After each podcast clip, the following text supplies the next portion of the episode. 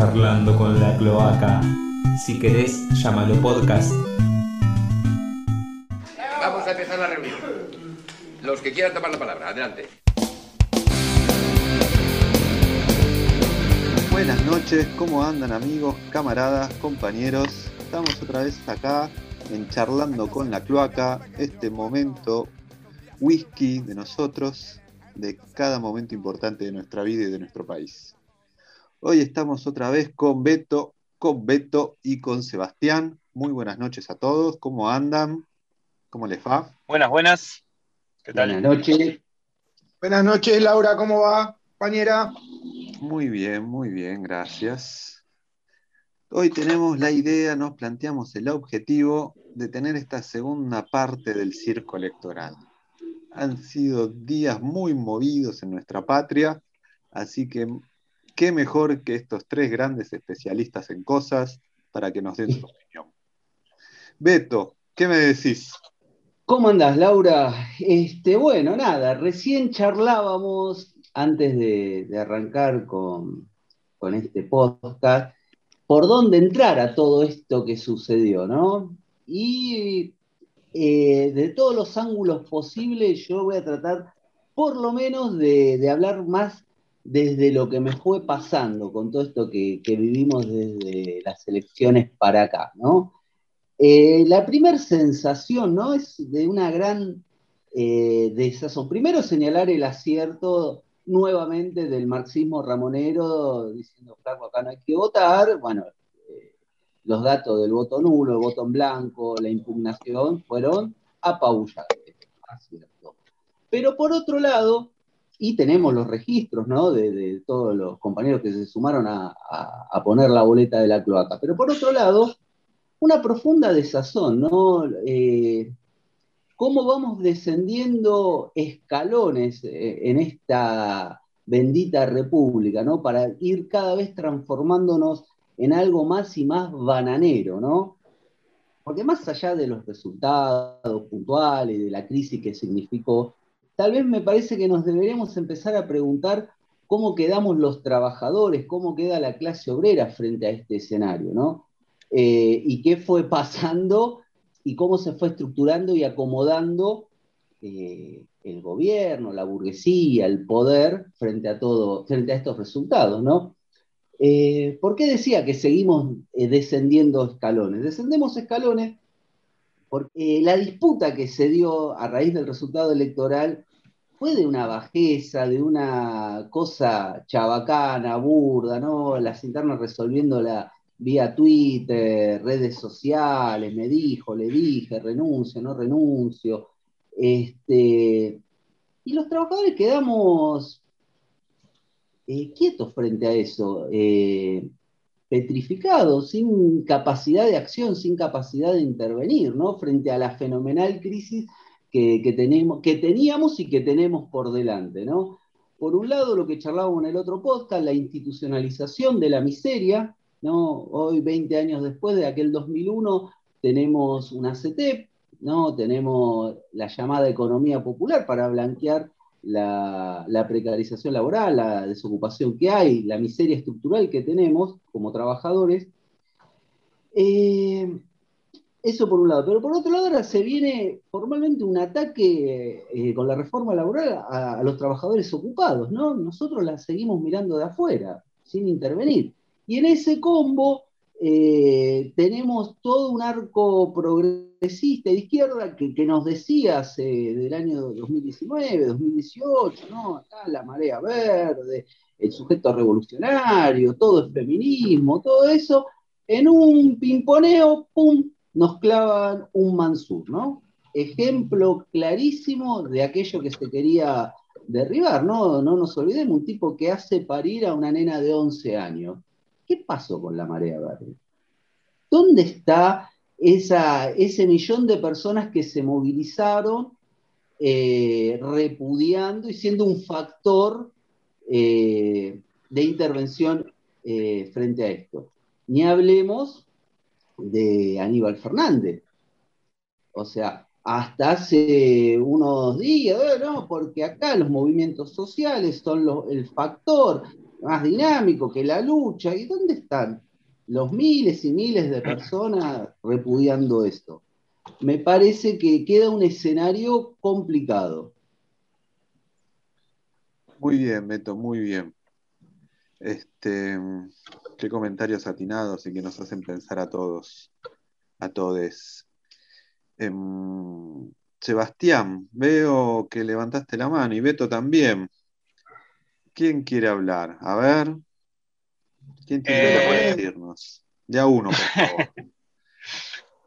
Bueno, que, que empiece Beto entonces. Yo tengo un- una observación un, un tanto más histórico-filosófica, pero bueno, estamos con coyuntura ahora, así que Beto tendrá algo para aportar. No, a ver, yo acompañando lo que decía Beto, Beto Zona Sur, eh, aclaramos que quien habla es Beto Zona Norte, porque estoy en el Chaco.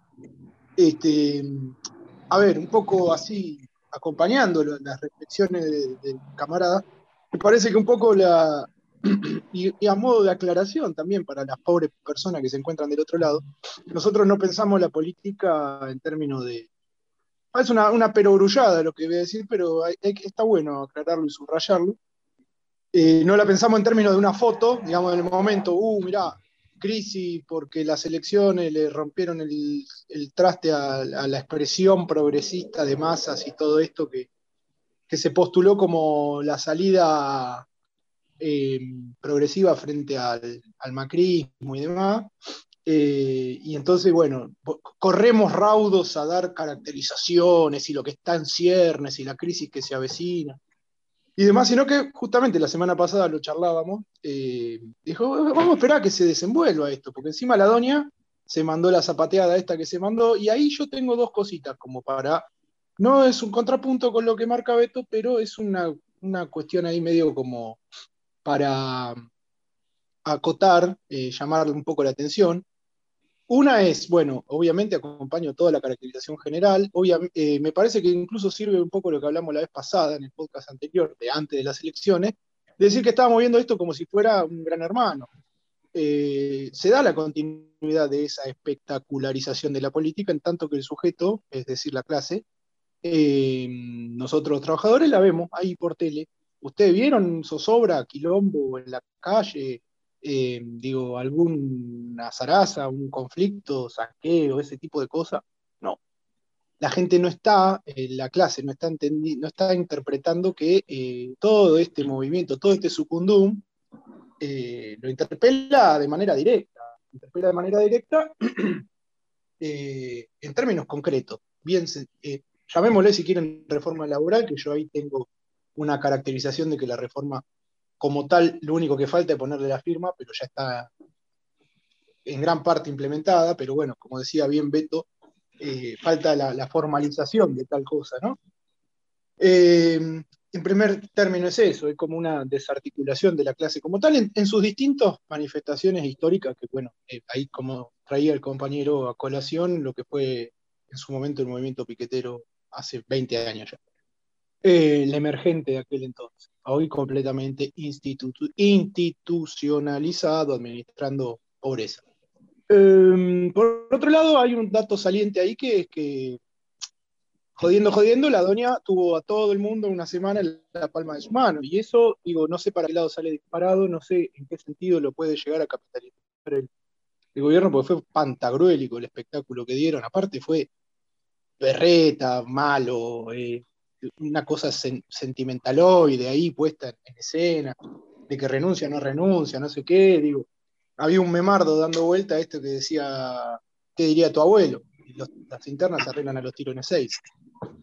O sea que eso refuerza un poco la noción de institucionalización, es decir, el peronismo eh, disputándose tal o cual pedacito del, poder, eh, hoy por hoy también encausa su- sus disputas internas a través de, primero, obviamente, su figura principal, que es Cristina, y segundo, eh, con esto, con pu- puestas en escena por Twitter, una cosa bastante, bastante chabacana, burda. Seguimos lo mismo de la vez pasada, ¿no? Esto que decía Beto, había usado una palabra que era eh, indecoroso. Me parece que sigue siendo completamente vigente.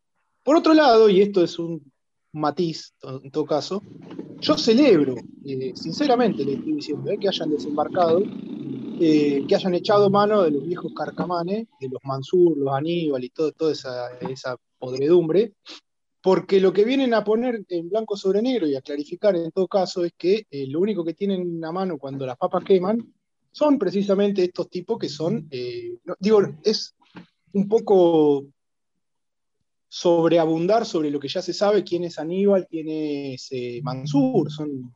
Aníbal Fernández es un hombre de Estado, no importa si gobierna tal o cual, el tipo va a estar ahí y lo vamos a encontrar en los últimos 30 años, siendo intendente de Quilmes, funcionario provincial, funcionario nacional, no le queda ministerio por, por ocupar a ese tipo, y en todos los casos cumplió el rol para el cual lo pusieron. Entonces también ahí tenemos que eh, caracterizar, en todo caso, eh, de manera adecuada al enemigo y decir, que hacer una puesta en valor de este pedazo de hijo de puta, porque eh, es clave, me parece que es sincerarse, decir, bueno, Evidentemente el tipo es eficaz, eh, para muchos será impresentable, será, digamos, la cuestión de que escandaliza a toda la, la, gorila, lo que quieran, eh, tendrá todo, la, mugre que tendrá bajo la alfombra, arriba, al costado, todo lado, pero el tipo está ahí, y cada vez que las papas queman, lo llaman, y aparece y juega, lo tiran a la cancha y juega. Entonces yo por eso digo que lo celebro, por el sentido de que se saca el adorno de todos estos progres de Starbucks, este, que fueron un poquito la apuesta de lo que era en, un primer momento este, este volvimos mejores con el cual el, delegado presidencial quiso, quiso, este tipo, el empleado de Cristina, digamos, Alberte, eh, quiso adornar su, su, desembarco completamente fortuito en la Casa Rosada. Quiero decir, este, volvimos mejores, no sé qué, bueno, no te duró ni dos años, pa. Eh, hiciste cualquier verdura, digo, si quieren empezamos a pormenorizar, desmenuzar lo de la gestión de la pandemia y demás, pero para eso ya habló bastante bien y claro la, diputada Vallejo al respecto. Este, y no hay mucho que agregar. Eh, tuviste que volver a llamar a, los varones, gobernadores, ni, hablar en, lo que es los cambios de gabinete de provincia de Buenos Aires, ¿no? Eh, de Kisilov, que está en de que es un también hace 30 años que anda dando vueltas ese muchacho, por más que tenga esa carita de pendejo y se, se disfrace con la, con la Sirio al lado, eh, es un muchacho que se viene reciclando y que es un agente del juego. Por otro lado, Mansur es quien es, ya sabemos quién es.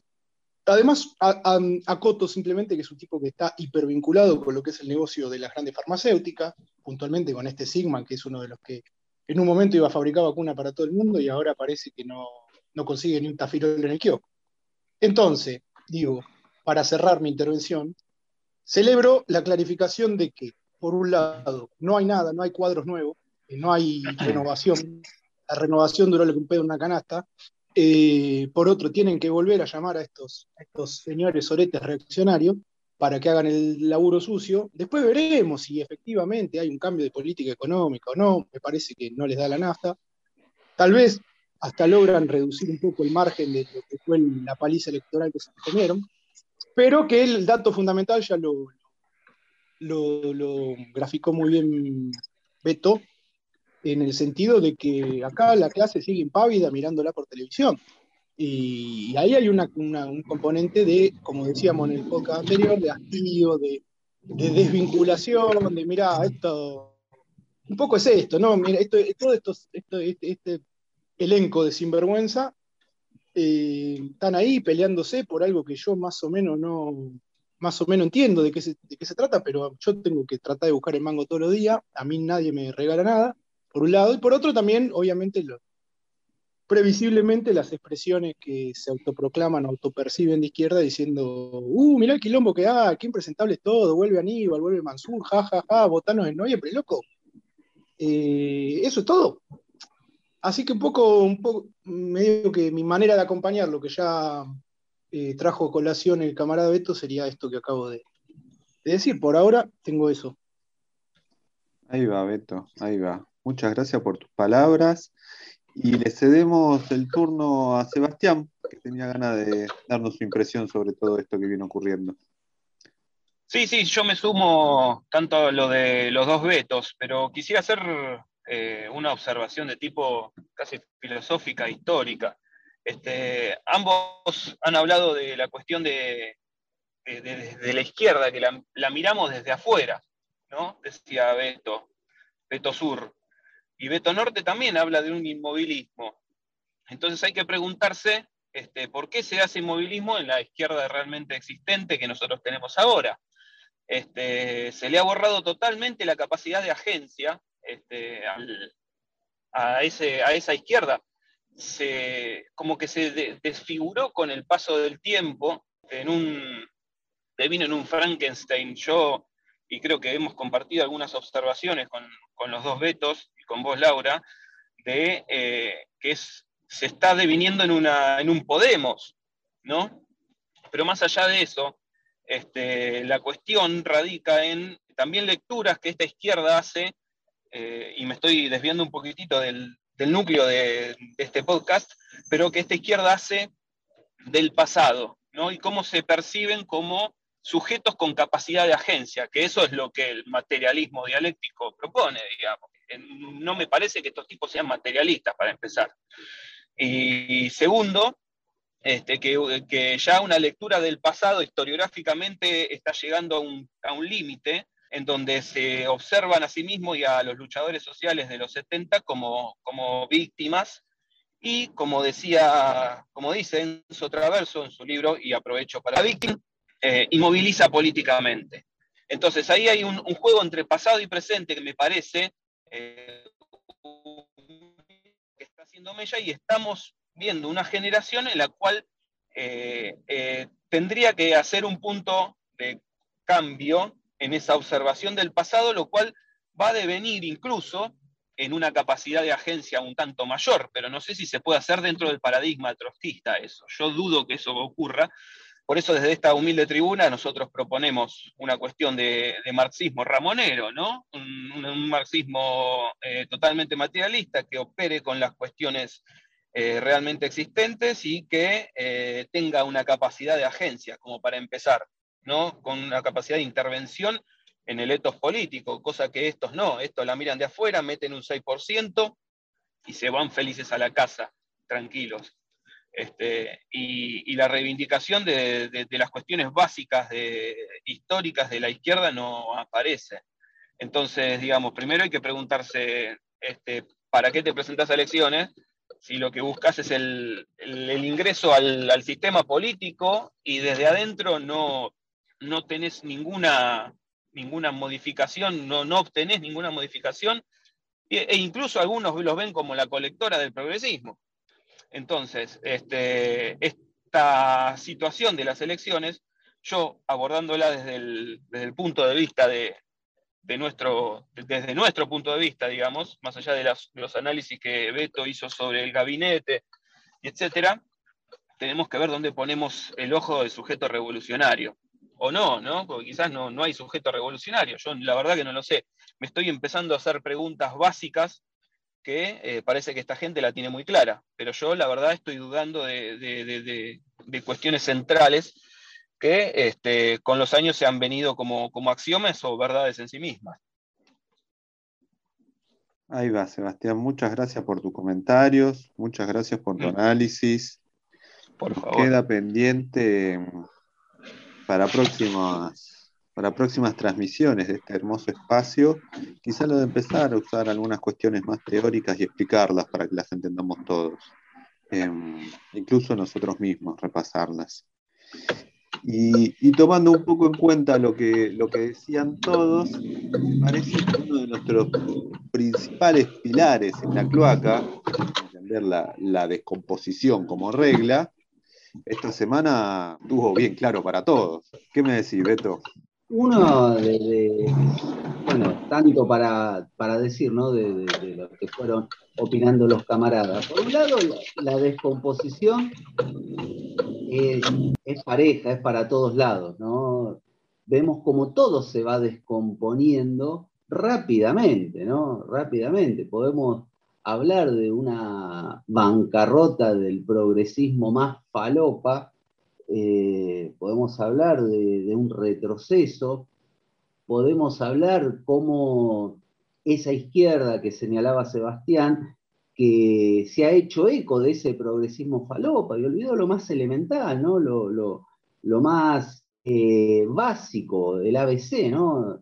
Eh, esto de, que hoy parece ciencia ficción, ¿no? Pero si vos querés destruir un sistema, lo tenés que enfrentar, ¿no? Y vemos cada vez menos enfrentamiento y más conciliación, más adaptación, más, ¿cómo es esta palabrita tan horrible que se usa? Más amigable, ¿no? Bueno, hay que ser más amigable para captar, ver. Refleja una profunda descomposición, independientemente, ¿no? Porque te va a saltar el, el T1000, el militante eh, full time que te va a decir, no, no, pero en Villa Ojete sacamos un 30% de los votos, ahora sí hay posibilidades de, de No, no, no, no, no, no. Hace 50 años que vienen diciendo la misma boludez, y más allá de alguna comisión interna, no, no, no logramos, no logramos ser un factor de confrontación de lo que queremos modificar, ¿no? Es cada vez una mayor adaptación al sistema, cada vez una mayor adaptación del poder, que el poder rápidamente termina cooptando esas tal vez banderas genuinas, esas iniciativas correctas, y bueno, eh, es donde estamos. ¿Qué pasa? Esa izquierda se queda abollando. ¿Por qué? Y porque lo que lo estaba motorizando, donde puso toda la ficha, te la absorbió, te la cooptó el Estado, te la cooptó el sistema, ¿y qué hace? En vez de combatirlo, en vez de educar a la militancia, eh, no, te adaptás, te adaptás, te adaptás. Y es lo que estuvimos viendo. Entonces podemos hablar de una descomposición. Eso por un lado, ¿no? Es la izquierda mayoritaria, la izquierda que existe. Y por otro lado tenemos el desierto, ¿no? Tal vez tenemos algunos espacios muy pequeños, pero estamos desarmados, sobre todo ideológicamente. Ideológicamente tenemos una izquierda que cree que no puede modificar la realidad, ¿no? no porque en el fondo es eso, que si vos crees que podés modificar la realidad, vas a intervenir en función de eso. Pero sucede todo lo contrario, se adapta a esa realidad. Terminamos teniendo también una izquierda pacifista, ¿no? Una izquierda que no, no, no nos vamos a salir de los marcos. Una izquierda que lleva a sus propios militantes frente a la justicia. Entonces estamos viendo un despropósito que resulta, insisto, para la clase obrera eh, preocupante y alarmante, porque nos deja sin herramientas para intervenir. Así que un poco eso. Ahí va, Beto. Una reflexión muy profunda, retomando un poquito lo que veníamos charlando la semana pasada, la anterior, y, muchas, y muchas horas y muchos mates y muchas copas en persona. Así que Beto, te, suelo, te cedo ahora a vos para que nos des tu opinión, algún comentario más que quieras agregar.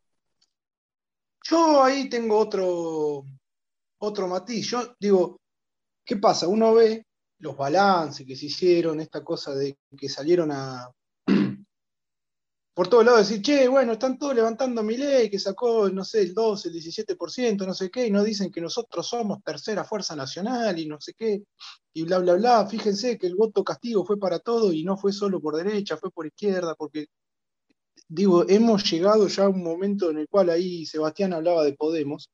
Eh, es muy notorio que hay un compañero que está, es una gran elección en Jujuy, el muchacho este Vilca, que sacó un 24%. Eh, también hay que ver, ahí hay una trampita, porque los números totales le dan un abstencionismo, no sé si no superior al 24% ese, pero independientemente del punteíto de los números, eh, la cuestión de que empezaron a levantar de que el muchacho es empleado recolector de basura y marrón. Marrón, usan la palabra marrón. Hay una sarta de oligofrénicos ahí que se autorreivindican eh, identidad marrón, porque ahora como es todo identitario y hay un esencialismo, con respecto a que si vos sos tal cosa, eh, digo, sos eh, potencialmente así. Digo, si me vieran a mí, por suerte no tienen, tienen el, placer de no verme, yo me paso de marrón. Eh, digo, y, no, eso no es un atributo en sí mismo. Están haciendo campaña como, digamos, nada, una personas que van a la, al tercer posgrado becados en Suiza, que eso es finalmente, me parece, lo que un poco se le escuela ya sin ningún tapujo en su línea política. Decir, bueno, el muchacho Escoya, la, una de las candidatas del partido burgués eh, allá en las elecciones jujeña, también tiene apellido Colla, también es Colla, digo, no, no dice nada. Y esto vengo a colación de que todo el, revuelo que se armó de esta chica Mayra Arena, que es una chica que se hizo famosa por dar unas charlas TED que, cuyo título era ¿Qué tienen los pobres en la cabeza? Bueno, escribió un par de cosas en Infobae, dio un par de notas diciendo, che, bueno, miren, toda esta agenda progresista se la meten en el orto porque la gente está preocupada porque no le afanan el, el celular a la segunda cuota. Algo que es de perogrullo, que lo sabe cualquiera, que cualquiera que viva en el mundo real, salvo el progresismo de Starbucks o de centro cultural, eh, del cual come el trotskismo también, esto lo quiero dejar bien claro, no que come, vive, cohabita el mismo hábitat precisamente que este progresaje falopa, eh, y que no lo cuestionan, porque ¿por dónde va la cuestión ahí? La apuesta es siempre agarrar al progre desencantado. Y mira, el progre desencantado ahora se asustó porque al gobierno que ellos prefieren le sacaron como 6, 7, 8, 10 puntos de ventaja. Así que en la segunda vuelta muy probablemente te abandone, compañere. Este, pero más allá de este tipo de lucubraciones, yo digo, no sé si no es momento de agarrar y decir, porque están diciendo que sacamos un gran balance positivo, la mejor elección del frente de izquierda de que existe, lo cual ya lo dijeron tantas veces que ya es como Juanito y el lobo, esto viene el lobo, viene el lobo, hasta que el lobo venga y nadie le va a creer. Siempre hicieron la mejor elección y en números totales es siempre lo mismo, o se mantiene en torno al millón de personas. Después si es más, si es menos, eh, si está bien o está mal, a mí me tiene sin cuidado porque nosotros, como dije en mi intervención anterior, hacemos un análisis cualitativo de las cuestiones, pero los números también hablan, desde luego. Entonces, dicho esto, eh, me parece que no sé si no sería momento de alegrarse porque esta gente ratifique su rumbo hacia la nada, porque en algún momento esto tiene que ser superado. Digo, la historia no perdona y la, dinámica de la lucha de clases te va a llevar puesto. Eh, toda esta masa de, personas a nivel país, pero a nivel continente, si se quiere, para no sonar tan, tan grandilocuente, a nivel mundial incluso, eh, va a buscar un cauce de contención, un cauce de expresión, este, que mm, básicamente le diga, o, diga, bueno, está, los problemas concretos son estos, la solución es por acá, y de repente también tenés esta cuestión que veníamos hablando de los electorados volátiles y demás. Digo, no nos sorprendamos de que encuentren un cauce, porque yo lo he, charlado, por suerte tengo la posibilidad de, moverme por, por, ámbitos que no son estrictamente los de las personas estas formadas, digamos, que, que están ahí todo en, este, en este tilín tilín de, las categorías locas eh, y de, las teorías que salen del orto, este, y que no, no te sorprenda después cuando crezcan fenómenos pantagruélicos como este Millet y, demás. Digo, de algún lado salió Bolsonaro, de algún lado salió Trump, y son gente que se caracteriza por hablar llano, por eh, atacar problemas concretos eh, y por dar una solución que obviamente ya sabemos que es falsa, pero el tema ahí es que no lo están pudiendo de escular esta gente y siguen apostando a lo mismo. Entonces yo lo que digo es, no sé si no es momento, y esto lo dejo flotando, de decir, bueno, que ratifiquen el rumbo, que se terminen de estrolar, que, sigan diciendo, algún día van a querer llamar a una movilización, van a flashear que hay una situación revolucionaria en ciernes, como dicen cada X cantidad de años, y vean que no, no va nadie, no van ni sus propios compañeros, no acuden al llamado. Eh, digo, por eso me parece que cuando hablaban de abismo, descomposición, parece que es un abismo ya hasta cognitivo, que no, no, están interpretando o, se esfuerzan por interpretar de manera completamente errada lo que son las cuestiones básicas y concretas de, la vida de aquel sujeto al que buscan interpelar.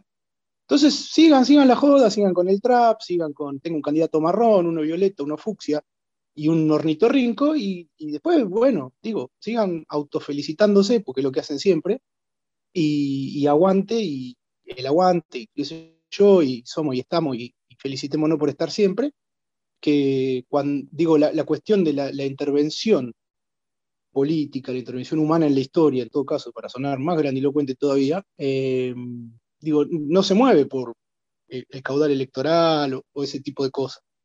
Eh, cuando de repente aparecen fenómenos que, no la ven venir y que, bueno, de repente eh, no, no, no, no están dadas las condiciones y lo que decía un poco Sebastián, es una expresión político-ideológica que abandonó ciertas perspectivas de lucha teórica, ideológica y demás, y que bueno, digo, acá estamos, somos un adorno.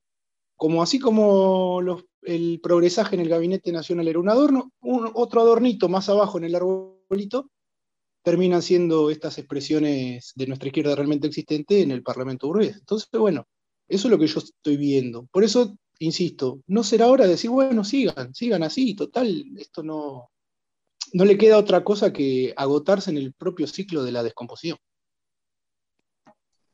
Ahí, Beto, muy interesante, muy, muy, muy interesante. Em, me hace acordar mucho lo que dijiste un material que sacamos en nuestra página web, en nuestras redes, ¿no? De Izquierdas en el Recuerdo, el órgano de prensa del Frente Revolucionario de Enanos. Increíble, increíble. Esas identidades tapadas en nuestra historia piden a gritos un lugar para salir, piden un lugar que la verdad tienen bien merecido hace rato por su accionar político, teórico, su accionar concreto sobre la realidad. Y mm, pasamos a Sebastián a ver qué nos quiere decir con todo lo que estuvo pensando en este ratito, más lo que dijeron los compañeros. A ver, eh, mi última intervención fue un tanto abstracta, quizás, eh, pero son cosas que venía teniendo en la cabeza, pero que nuestro compañero Beto Norte ha, puesto, digamos, en, palabras lo que yo quizás un eh, poco más rebuscado quise expresar. La cuestión básicamente es que la izquierda no está con el trabajador, puntualmente. La izquierda realmente existente no está con el trabajador o este, se fugó de, ese marco de referencia eh, y ahora breva en, otros, eh, en otros marcos de referencia, que no es el ámbito material de los trabajadores. Eh, yo, por ejemplo, le preguntaría a los candidatos eh, qué, propuesta tienen para solucionar la cuestión de la inseguridad, más allá de que es la frase otro, otra, otra verdad en sí misma que no, que no hay cuestionamiento es que el delincuente es víctima de la sociedad. Eh, yo creo que las personas que nos escuchan quizás tengan alguna noción, estoy seguro que tienen alguna noción sobre marxismo, y este, el marxismo pone su eje en la generación de fuerza de trabajo, en, el, sujeto, histórico eh, que es el trabajador. Y si viene una persona a, perjudicar a esa fuerza de trabajo, a ese trabajador, este, nunca tendría que estar a favor o quizás hacer una profundización de esas, de esas cuestiones y ver que no solo es una víctima de la sociedad, ¿no? Si no, habría 20 millones de, chorros, porque hay más o menos 20 millones de pobres en, la República Argentina, y no hay nada más fascista que las generalizaciones.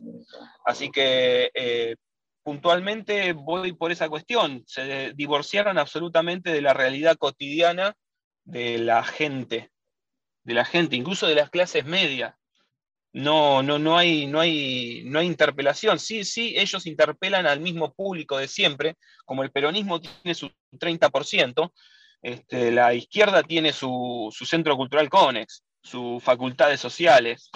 Entonces, interpelan siempre al, mismo, al mismo grupo, eh, al mismo segmento, este, al mismo segmento. Y no, no incorporan más allá de ese segmento. Hay como una frontera virtual o concreta de no incorporar eh, a personas con otros, otro, contenido, otro contenido cultural simbólico. Eh, no, yo la verdad, como dice el, señor Beto Norte, no le veo un norte, vale la redundancia.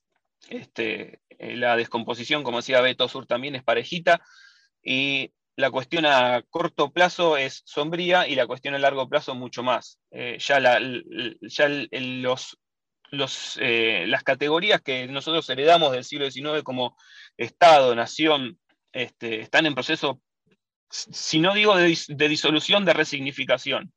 Entonces, eh, no nos asombremos que este país deje de existir en, dos generaciones de aquí en adelante, por, estas cuestiones y por otras también, ¿no? Pero bueno, la, fuerza de la historia ahora y de los, procesos es, eh, es, una fase dilutoria que se diluye de, la cuestión líquida, muy propia de, del posmodernismo, ¿no? Y todo eso influye en los distintos aspectos, como en la, banalización de la lucha social, como en, la cuestión política que se dio en estas elecciones, como un ejemplo, la puntita del iceberg, y así en, otros aspectos que obviamente no vamos a tocar, porque si no estaríamos hablando hasta pasado mañana y vamos a aburrir a medio mundo, porque encima no, no nos sale chiste, porque yo estoy sobrio y este, eh, no estoy hablando en abstracto también, así que este, yo creo que mi alocución debería llegar a este límite.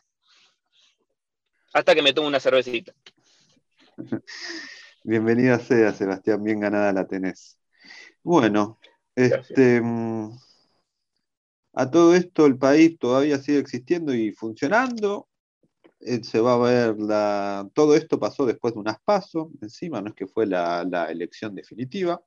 Llamó un poquito la atención todo lo que ocurrió, así que queríamos conversarlo un poco y, llevárselo a todos nuestros oyentes. Hoy, 21 de septiembre, Día del Estudiante, de la primavera y de mil cosas más, de los trabajadores de sanidad, les mandamos un abrazo gigante. Esperemos que empiecen a trabajar. Del artista, ¿eh? plástico, le mandamos a todos nuestros artistas, que sabemos que nos quieren, pero nosotros los queremos más aún. Muchos trabajos desde la cloaca le damos mucha importancia y cada vez le queremos dar más lugar a, todo ese tipo de expresiones. En menos de un mes se vota de nuevo. Hoy salieron primeras medidas, vuelve el fútbol con público y no sé qué más. Esa es la más importante que destacamos desde el comité editorial. La pandemia ha dejado de existir. Y, por último, desde la cloaca, cambiando un poco de tema, por un instante, a veces la coyuntura no supera, a veces andamos ocupados, a veces tenemos problemas con el departamento de Memardos y no podemos dedicarle el tiempo a todas las personas que nos abandonan y considerábamos que era mejor hacerlo tarde que nunca. Así que en estos últimos días se nos ha ido una de las personas más importantes de la Argentina reciente, de la historia de este gran país.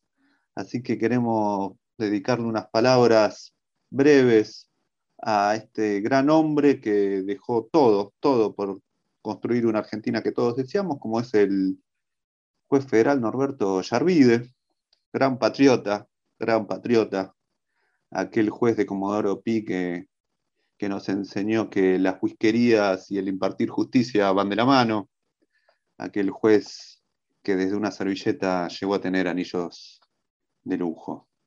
Amigos siempre, siempre, siempre de nuestros amigos, del poder. Así que les mandamos un saludo a él.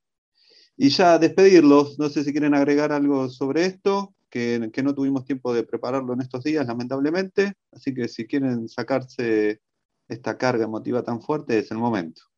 Y si quieren llorar, si querés llorar, llora, como dijo esta gran intelectual de nuestra Argentina contemporánea.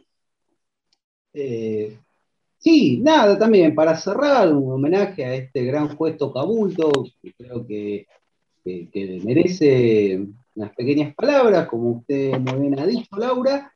Y nada, encontrarnos en la próxima, creo que vamos a tener bastante para desasnar de la realidad nacional que nos toca el ojete amablemente y diariamente me quedo con, lo que señalaba Sebastián, esta cuestión de distanciamiento de los problemas reales, ¿no? De tipo común y de a pie, o sea, no, no, se termina de entender nada. Eh, agregaría ahí una ausencia de ideas de confrontación, ¿no? Tenemos una izquierda que no confronta, no quiere confrontar, porque acá se señaló, señalaba muy bien, eh, Beto Norte, es una bancarrota ideológica, una bancarrota moral, una es una bancarrota material también, ¿no? Acá nadie quiere pagar ningún costo de confrontar, como si amablemente las cosas fueran a cambiar. Creo que esa ausencia también está presente eh, en, una o dos generaciones de militancia pacifista, ¿no? Que sueña tal vez para algún día, en, no, nosotros cuando esté la insurrección y los laburantes, nosotros vamos a ser los primeros. Mentira, te vas a cagar la pata porque no te estás preparando en el día de hoy, ni te está preparando tu organización para nada, pensás que todo es amable, pensás que eh, filmar con el celulito cuando te vienen a apurar, con eso alcanza y subirlo a Facebook no, no alcanza. Y si no te meten el celular en el objeto y te hacen una selfie es porque no tienen la orden para hacerlo, si no te lo harían. Este, pero bueno, despertar va a ser muy duro y doloroso. Y ahí lo ato con esto otro que señalaba Beto de Zona Norte, y tal vez es hora de, que choque el bondi, ¿viste? Y que choque, que sigan, y bueno, ahí rediscutiremos todo otra vez. Tal vez no, no quiere, no hay percibo el que no quiere ver, ¿no? Así que me parece que, que, tal vez sea un poco por ahí y empezar a pensar qué es lo otro que queremos y necesitamos. Así que por ahora, Laura, nada más. Y bueno, dejo que, que cierren acá los camaradas. Gracias, Beto. Hasta la próxima. Beto Norte, te toca a vos. Sencillo. Eh, yo insto a todo el mundo, a, las pobres personas que hayan llegado hasta este momento, a pensarlo en serio esto, de decir, bueno, eh, finalmente no es mejor que la cara te la dé todos los días a Mansur, igual que le conoce la voz a Cafiero en estos años. Lo que tenían era un muchachito bonito que era de una propaganda de, de Jean de los 90. Eh, no se le conocía la voz. Ahora te parece un gordo tucumano, feo, misógino, chupacirio, violador, corrupto, eh, recontraentongado con el poder eh, de los laboratorios a bajarte línea todos los días. Y encima trae buena noticia. Porque es como esto, ahora es, el encargado de anunciar que la pandemia ya fue. No te preocupes por nada, este, anda a pasar la lengua por la, por la baranda del subte y, y hacete culiar en un McDonald's. eso por un lado me parece que es algo digno de decir, che, bueno, esto clarifica, porque de repente Aníbal Fernández no te va a, digo, eh, ministro de Seguridad, yo lo veo haciendo coditos, saludándose en, el puente Purredón un jueves a las 9 de la mañana, cagando palo piquetero junto con Bernie. Eh, digo, empalma mucho mejor eh, Aníbal con Bernie que con la antropóloga, a la cual tampoco se le conocía la voz. Entonces, un poco, como decía Beto, Despertar va a ser duro y esto es parte de un despertar. Ahora levanta la vara de algún, de algún modo. Te va a obligar a, eh, a decir, bueno, eh, en definitiva estamos enfrentando a la clase dominante, en definitiva estamos enfrentando a la burguesía, que, no, no, da, eh, por más desordenado y descompuesto que estén, no dan puntadas sin hilo. Y no es casual que te pongan a estos muñecos al frente del, del garito, ¿no? Entonces me parece que, insisto con esto, clarifico un montón que sean estos los personeros de la continuidad de la Junta. Forma que tiren un IFE. Y después es eso, también me parece que hay que celebrar que anden llorando por, los rincones todos los progres de todo tipo y color. Eh, nosotros tenemos que empezar a apuntalar, y me parece que nosotros lo venimos haciendo desde nuestro humilde esfuerzo en la cloaca, eh, que ese sector es el, yo digo, esto lo tenemos que discutir en otro caso, eh, yo digo que son el enemigo, eh, porque su misión histórica en esta coyuntura de los últimos 30, 40 años, desde que la democracia ha vuelto, digamos, por decirlo de algún modo muy liviano, eh, es esto, es embellecer a distintos gobiernos que son invariablemente anti-obreros. empezaron con Alfonsín, esto, el grupo Esmeralda, con Portantiero y qué sé yo, Menem tuvo su propia banda de progre festejante, ni hablar de la Rúa, y el kirchnerismo lo tiene alquilado ahí de boludos útiles. Este, entonces me parece que hay que empezar a sacar conclusiones de la historia justamente para entrocar con lo que decía Sebastián, y de la historia reciente, no hay que irse hace 100 años, de que son los forros objetivos, estructurales y sistémicos de eh, la clase dominante. Entonces son los que vienen a ablandar la milanesa mientras te la están poniendo de dorapa en, el baño del, subte, cosa que que Sebastián conoce bastante. Eh, pero más allá del chiste, eh, es un poco eso. Eh, me parece que es cuestión de empezar a incluso redoblar los esfuerzos para clarificar la significación histórica del progresismo en Argentina, que se extienda a todo el mundo, si quieren, por, vamos a ser más humildes y empezar por clarificar en Argentina. Forros útiles. Cuando no me serví más, te saco, te corro y pongo a, a los carcamanes feudales de siempre que son en definitiva los que cortan el bacalao. Dicho esto, me despido. Disculpe el público víctima de, todo este, esta catarata de improperio, nos estamos viendo. Quería, obviamente, sumarme al saludo de, este degenerado hermoso que fue Ollarvide.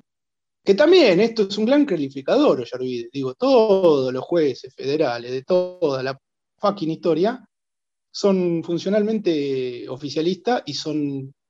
Bueno, este era, reunía un montón de condiciones, era un ser humano extraordinario. Eh, en el sentido de que todo, él, mismo lo dijo, yo soy trolo, eh, fiestero, esto, qué sé yo, pero no soy ni mentiroso ni buchón. O sea que el tipo mantuvo los códigos de mafia que la burguesía exige hasta el último de su día. Son, digo, como decía en su momento, hay que ponderar las cualidades del enemigo. Y Boyarvide reunía muchísimas de esas cualidades en términos de enemigo. También señalar, así como al pasar, que estamos cumpliendo un añito ya con la cloaca, pero eso ya tendrá su propio canal de difusión y, de partusa. mal que mal hace falta. Nada más, disculpen la extensión. Abrazo. Gracias, Laura, por la paciencia.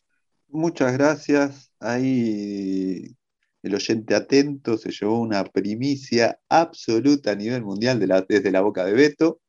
Así que, estimados, los saludamos. Muchísimas gracias. Y no se olviden que asumieron prometiendo asado. ya casi cuesta comprar la polenta. Muy buenas noches y nuestro más sincero abrazo a todos sus amigos y familiares. Hasta la próxima. Chao, chao.